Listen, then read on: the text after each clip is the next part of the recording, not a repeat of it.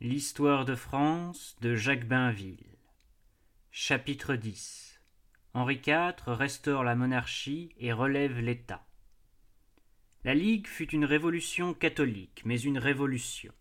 Et Michelet a écrit ce mot qui va loin La Ligue donne pour deux cents ans l'horreur de la République. Au siècle suivant, cette horreur sera renouvelée par la. À la mort d'Henri III, la France, au fond d'elle-même, aspirait au retour de l'ordre. On se représente ce que trente ans de guerre civile avaient déjà coûté. Quatre millions d'hommes peut-être. Et que de ruines. Pitié, confusion, misère partout, disait Henri IV. Le plus grand des maux, cause de tout, c'était encore l'anarchie. Qui gouvernait? La Ligue à Paris et dans la plupart des grandes villes et l'esprit républicain des ligueurs ne le cédait guère à celui des protestants. Dans les provinces, des gouverneurs se taillaient des principautés. Le gouvernement légitime, régulier, n'était plus qu'un parti, celui des royalistes, et il s'en fallait de beaucoup qu'il fût le plus fort. Il avait pourtant l'avenir pour lui, comme le distingua tout de suite le Sénat de la République de Venise, qui fut la première puissance en Europe à reconnaître Henri IV. Sans l'affaire de la religion, Henri de Bourbon n'aurait pas eu de peine à reconquérir son royaume. Il dut à la fin se convaincre que, si la France désirait un roi, elle ne voulait qu'un roi catholique. Choisir l'heure de la conversion, c'était la difficulté. Henri IV eût préféré ne se convertir que vainqueur, librement. S'il avait abjuré dès le lendemain de la mort d'Henri III, comme on l'empressait, tant de hâte eût été suspect il n'eût pas été sûr de désarmer les ligueurs et de rallier tous les catholiques, tandis que les protestants, qui déjà n'avaient en lui qu'une confiance médiocre, l'eussent abandonné. Pour ne pas tout perdre, il devait courir sa chance, attendre d'être imposé par les événements. La joie de Paris et la nouvelle du crime de Saint-Cloud, l'exaltation du régicide par la Ligue, l'avertissaient assez que l'heure n'était pas venue. Dans sa déclaration du 4 août, il se contenta de jurer que la religion catholique serait respectée et que, dans les six mois, un concile déciderait de la conduite à tenir. Cette demi-mesure, peut-être la seule à prendre, ne contenta pas tous les royalistes dont certains refusèrent de le servir, tandis qu'un grand tiers de l'armée protestante s'en alla, reniant ce parjure. Sans la noblesse, qui lui fut généralement fidèle et mérita bien de la France, il n'eût gardé que bien peu de monde autour de lui. Roi de France, Henri IV était plus faible que roi de Navarre, presque aussi faible que l'avait été Henri III. Il n'était en réalité qu'un prétendant et sa seule force était le principe héréditaire. Obligé de lever le siège de Paris, le voilà courant l'ouest de la France, poursuivi par l'armée de la Ligue, recevant des secours et des troupes de la reine d'Angleterre, tandis que les ligueurs étaient aidés par le roi d'Espagne, à travers nos guerres civiles, Élisabeth et Philippe II cherchaient à s'atteindre. L'étranger profitait de nos querelles, mais Henri IV s'honora en refusant à quelque prix que ce fût de promettre Calais. Mayenne, le frère d'Henri de Guise, qui commandait d'ailleurs mal l'armée de la Ligue, se fit battre à Arques, près de Dieppe. À Ivry, en 1590, le jour du panache blanc, Henri IV remporta un autre succès victoires infiniment utiles à sa cause, mais qui ne terminaient rien. Revenu sous les murs de Paris, la ville lui résista passionnément. Que de sièges a subi Paris dans sa longue histoire. Celui-là ne ressemble à aucun autre par l'obstination des assiégés. Tantôt bloqué, tantôt débloqué, Paris de plus ou moins près fut investi pendant près de quatre ans. Deux fois Henri IV crut y entrer de force. Il y échoua deux fois. Il semblait que le roi calviniste fût rejeté par les murs eux-mêmes. Peut-être eût-il réussi enfin par le blocus et la famine, qui fut terrible, si le duc de Parme, envoyé par Philippe II à la tête d'une armée espagnole, ne l'eût obligé à s'éloigner. Toutefois, Henri IV ne céda pas et Paris non plus. Les six mois qu'il avait fixés étaient écoulés depuis longtemps, et, la situation n'ayant pas changé, Henri IV jugeait toujours sa conversion humiliante et plus propre à l'affaiblir qu'à le fortifier. Pour sortir de là, il fallait que la Ligue se reconnût impuissante à donner à la France un gouvernement régulier. Le sien était chaotique, révolutionnaire. Sans doute la Ligue avait un roi, mais ce roi, le prétendu Charles X, cardinal de Bourbon, n'était qu'une figure décorative et, par surcroît, il avait été prisonnier d'Henri III qui s'était bien gardé de le relâcher, le hasard l'ayant mis entre ses mains.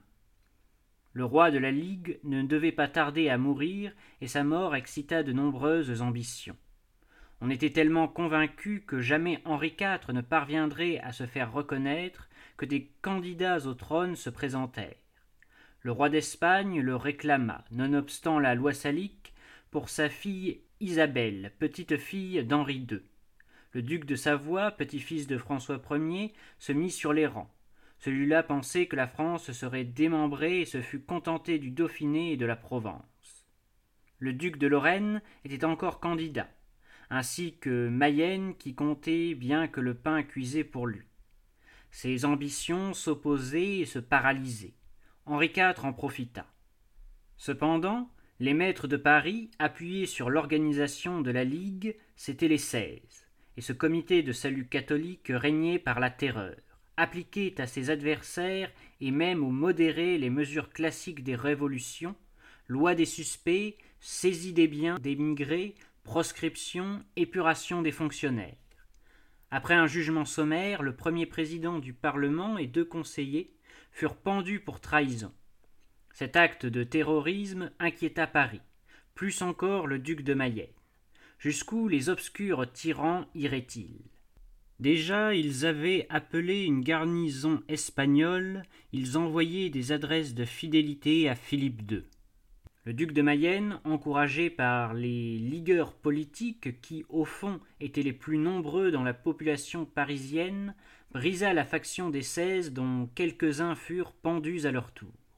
Ceux qui ne s'enfuirent pas furent jetés en prison. La Ligue substituait, mais son pouvoir politique était diminué, son organisation affaiblie. En frappant la démagogie, Mayenne rendait service à Henri IV s'il croyait ne travailler que pour lui-même. D'ailleurs, le temps passait et, ni d'un côté ni de l'autre, on n'arrivait à rien. On couchait sur ses positions. Henri IV, repoussé de Paris, avait, dans les mêmes conditions, échoué devant Rouen qui ne voulait pas non plus de roi hérétique. Cette impuissance des deux camps engendrait la lassitude qui elle-même conduisait à des tentatives de rapprochement. Le parti des politiques, le tiers-parti, commençait à dire tout haut que le mieux serait de s'entendre avec le roi de Navarre. Mais la difficulté était toujours la même, car Henri IV voulait être reconnu sans condition. Déjà résolu à sauter le pas, à se convertir, il voulait que son abjuration fût volontaire. Il entendait ne devoir la couronne qu'à la légitimité et ne laisser la monarchie dépendre de rien ni de personne, ni de la religion, ni du pape, ni de l'autorité usurpée par une ligue. Toute sa manœuvre tendit à préserver l'indépendance du pouvoir royal et à éviter jusqu'aux apparences d'une constitution imposée par les ligueurs. Pour que sa légitimité l'emportât, il fallait une dernière expérience c'était que la Sainte Union fut reconnue incapable de fonder un gouvernement régulier. Les États généraux de 1593, convoqués pour l'élection d'un roi, aboutirent à un échec complet. Là encore, ce fut le duc de Mayenne qui, sans le vouloir, aida Henri IV. Désireux de prendre pour lui-même la royauté vacante et d'écarter l'infante dont la candidature était posée par Philippe II, protecteur de la Ligue, Mayenne adressa un appel aux royalistes et leur demanda de participer aux États. Henri IV saisit cette occasion pour affirmer ses droits et annoncer qu'il était prêt à se convertir. Cette nouvelle, lancée à point, produisit une sensation immense. Parmi les ligueurs, le groupe des politiques fut encouragé. L'élan, la faveur publique passait de leur côté, et le pamphlet que rédigeaient quelques-uns d'entre eux, polémistes et journalistes de talent, la célèbre satire Ménipée, ridiculisait les intransigeants et rendait odieux leurs alliés espagnols. Mais dans les États ligueurs, la résistance à l'intervention étrangère grandit. Des voix s'élevèrent pour protester contre l'abrogation de la loi salique et la candidature de l'infante Isabelle, présentée par Philippe II, soutenue par le légat du pape, combattu en arrière par Mayenne, souleva de nombreuses objections. L'affaire traînait dans des débats sans fin lorsque le Parlement, conservateur des lois fondamentales, prit une initiative. Par un arrêt retentissant qui fut porté et signifié à Mayenne, la Cour suprême déclara que le royaume ne pouvait être occupé par des étrangers. L'intrigue espagnole, qui languissait, fut écrasée du coup. Les événements conspiraient pour Henri IV et les intransigeants de la Ligue perdaient du terrain. Le sentiment national s'était réveillé et ce réveil profitait au droit royal. Depuis la fin avril, des conférences duraient à Suresnes entre ligueurs modérés et royalistes catholiques à la recherche d'une solution. Ce rapprochement était à lui seul un résultat considérable, d'autant plus que les négociateurs, se sentant soutenus par l'opinion publique, persistaient à garder le contact malgré les difficultés qui surgissaient. Henri IV avait espéré que sa promesse de conversion suffirait pour qu'il fût reconnu mais il devint évident qu'il fallait céder sur ce point pour réussir et qu'il devait se convertir d'abord. D'ailleurs, la conversion précédant la reconnaissance n'avait plus les inconvénients qu'elle présentait avant les États généraux. Le désir de paix, le besoin d'un gouvernement régulier étaient devenus tels que le roi ne risquait plus, comme il l'eût risqué quelques mois plus tôt, de se convertir pour rien. Dès qu'il serait catholique, le mouvement en sa faveur serait irrésistible. Mais il fallait qu'il fût catholique pour entraîner le mouvement. C'est en effet ce qui se passa. Le 25 juillet 1593, Henri IV abjura en l'église Saint-Denis, à deux pas de Paris où la Ligue résista encore huit mois sans espoir. Du moins son obstination prouvait-elle la puissance de l'idée d'où elle était sortie. Quinze ans plus tard, c'est encore sa passion qui armera Ravaillac. Dans sa défaite, la Ligue restait victorieuse. Elle avait arraché l'État au protestantisme. Elle avait détruit la chance qu'avait eue un moment la cause calviniste, la chance qu'avait voulu que le légitime héritier de la couronne fût un protestant. Mais ce que la Ligue avait méconnu, c'est-à-dire le caractère héréditaire et national de la monarchie, prenait aussi sa revanche. La France n'avait pas voulu d'un roi hérétique, mais elle n'avait pas voulu d'un roi étranger ou d'un roi élu. Ces institutions étaient sorties intactes de la tempête. La restauration d'Henri IV, car ce fut comme pour Charles VII une restauration, consolidait la monarchie dont l'avenir, depuis cinquante ans, était devenu douteux. Les talents politiques du roi, sa bonne humeur firent le reste. Il a plu à la France, mais sa plus grande qualité a été de lui rendre l'ordre et le repos. On lui passa, on trouva héroïque et charmant ce qu'on eût condamné chez d'autres, ses caprices, ses amours, et même des indélicatesses choquantes. Ni les contemporains ni l'histoire n'ont eu de blâme très sévère pour Gabriel d'Estrée et Henriette d'Entraigues, et l'on admire qu'il ait mérité ce nom de vert galant. Ainsi Lavallière, Montespan, Maintenon rayonnent de la gloire de Louis XIV, tandis que Louis XV est flétri, et que les vertus de Louis XVI ne lui ont pas été un titre. C'est la politique qui fait les réputations.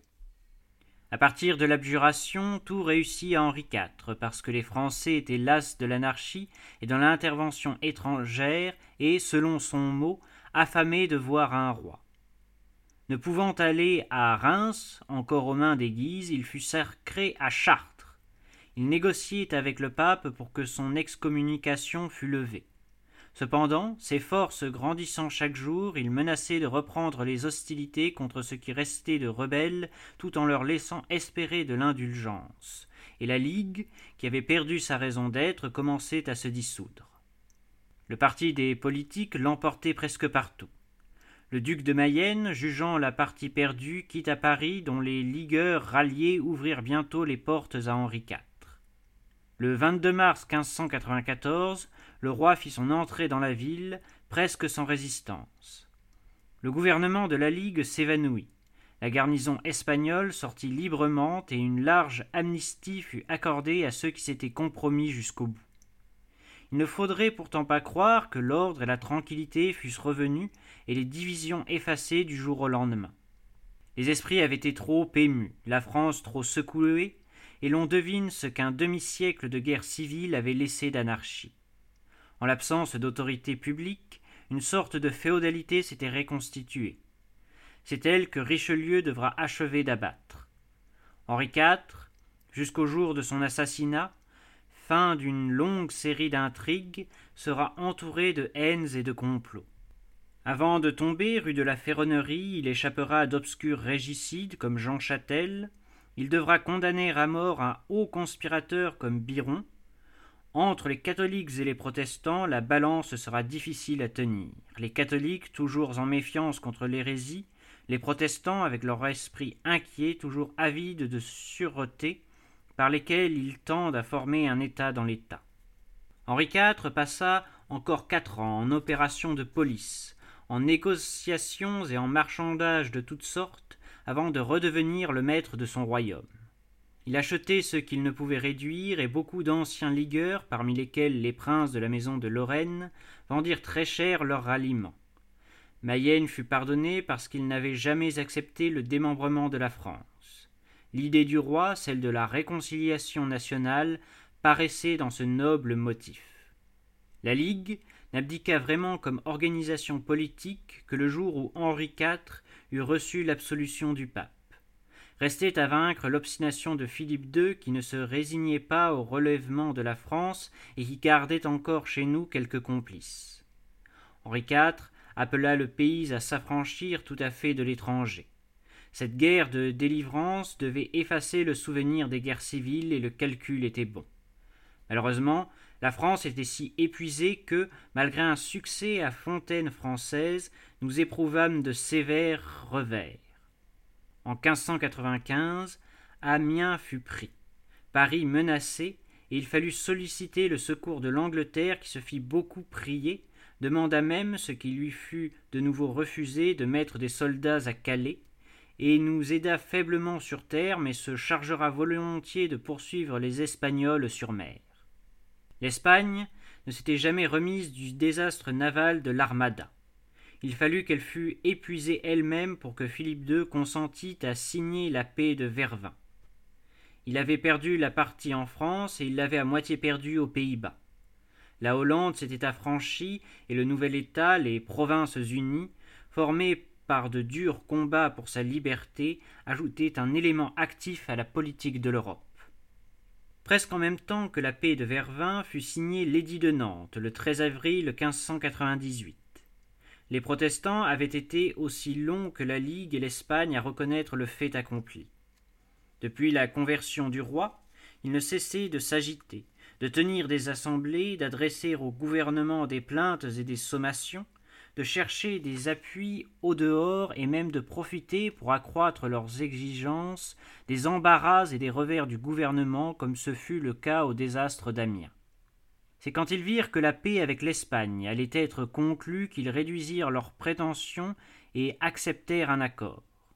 En effet, l'édit de Nantes ne fut pas un acte gracieux dû à la volonté du roi, dans la plénitude de sa souveraineté, mais un traité dont les articles furent débattus comme avec des belligérants.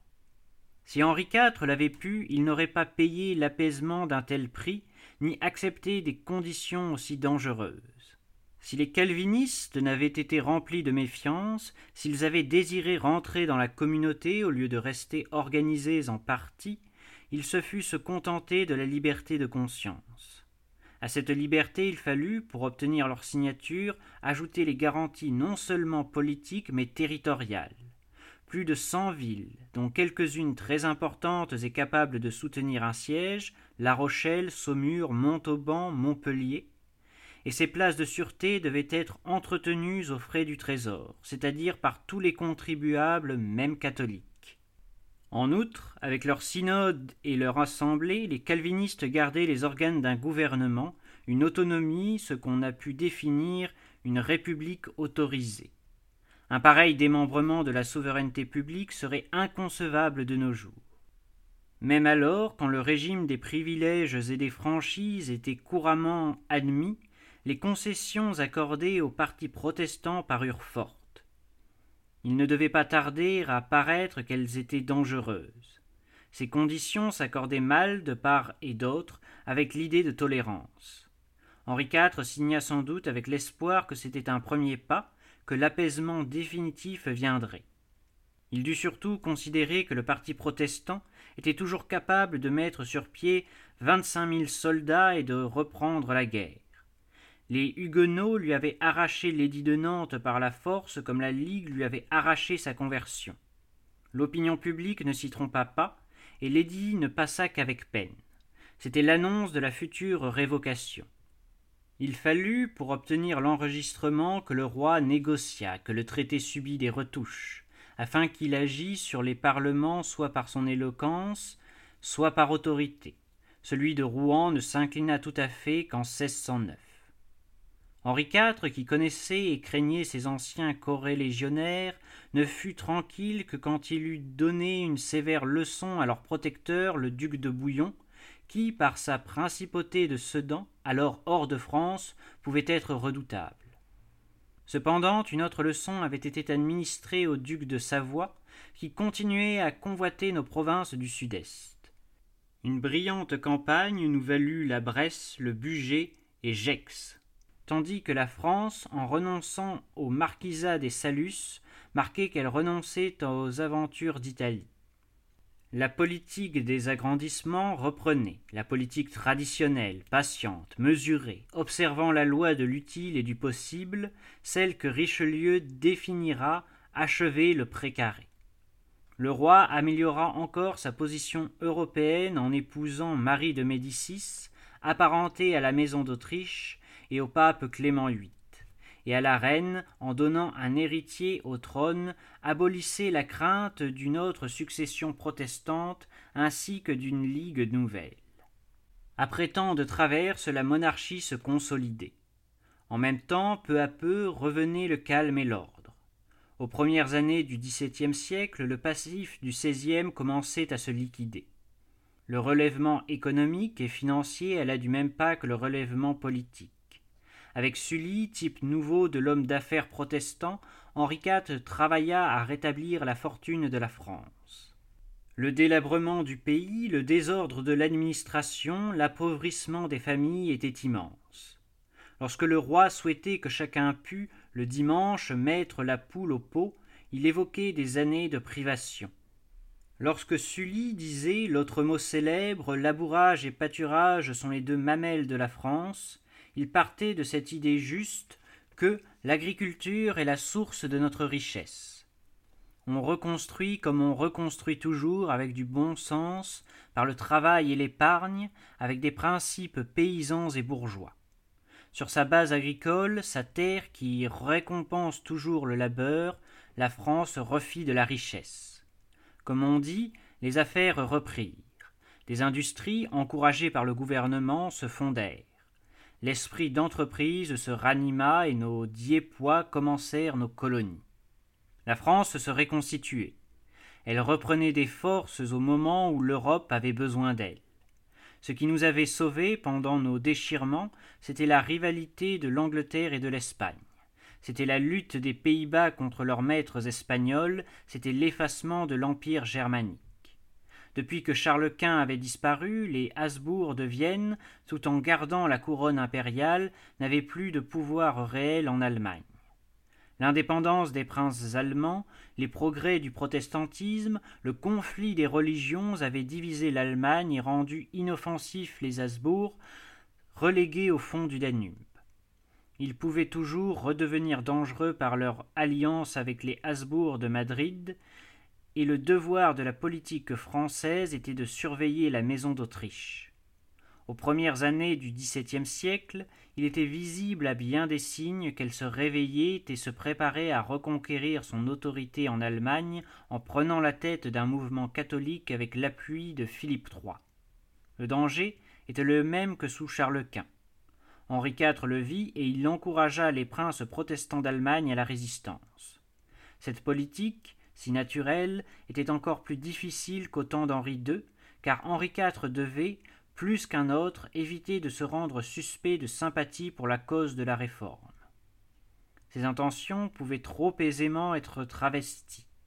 Une politique extérieure purement française, mais dirigée par la force des choses contre une puissance catholique, ranimer les accusations et les soupçons des vieux ligueurs. Il fallut pourtant prendre parti lorsque se présenta l'affaire de la succession de Julier. En revendiquant cet héritage, la maison d'Autriche cherchait à s'installer sur la rive gauche du Rhin. De là, elle eut menacé et les provinces unies des Pays-Bas et la France qui ne pouvaient se dispenser d'intervenir.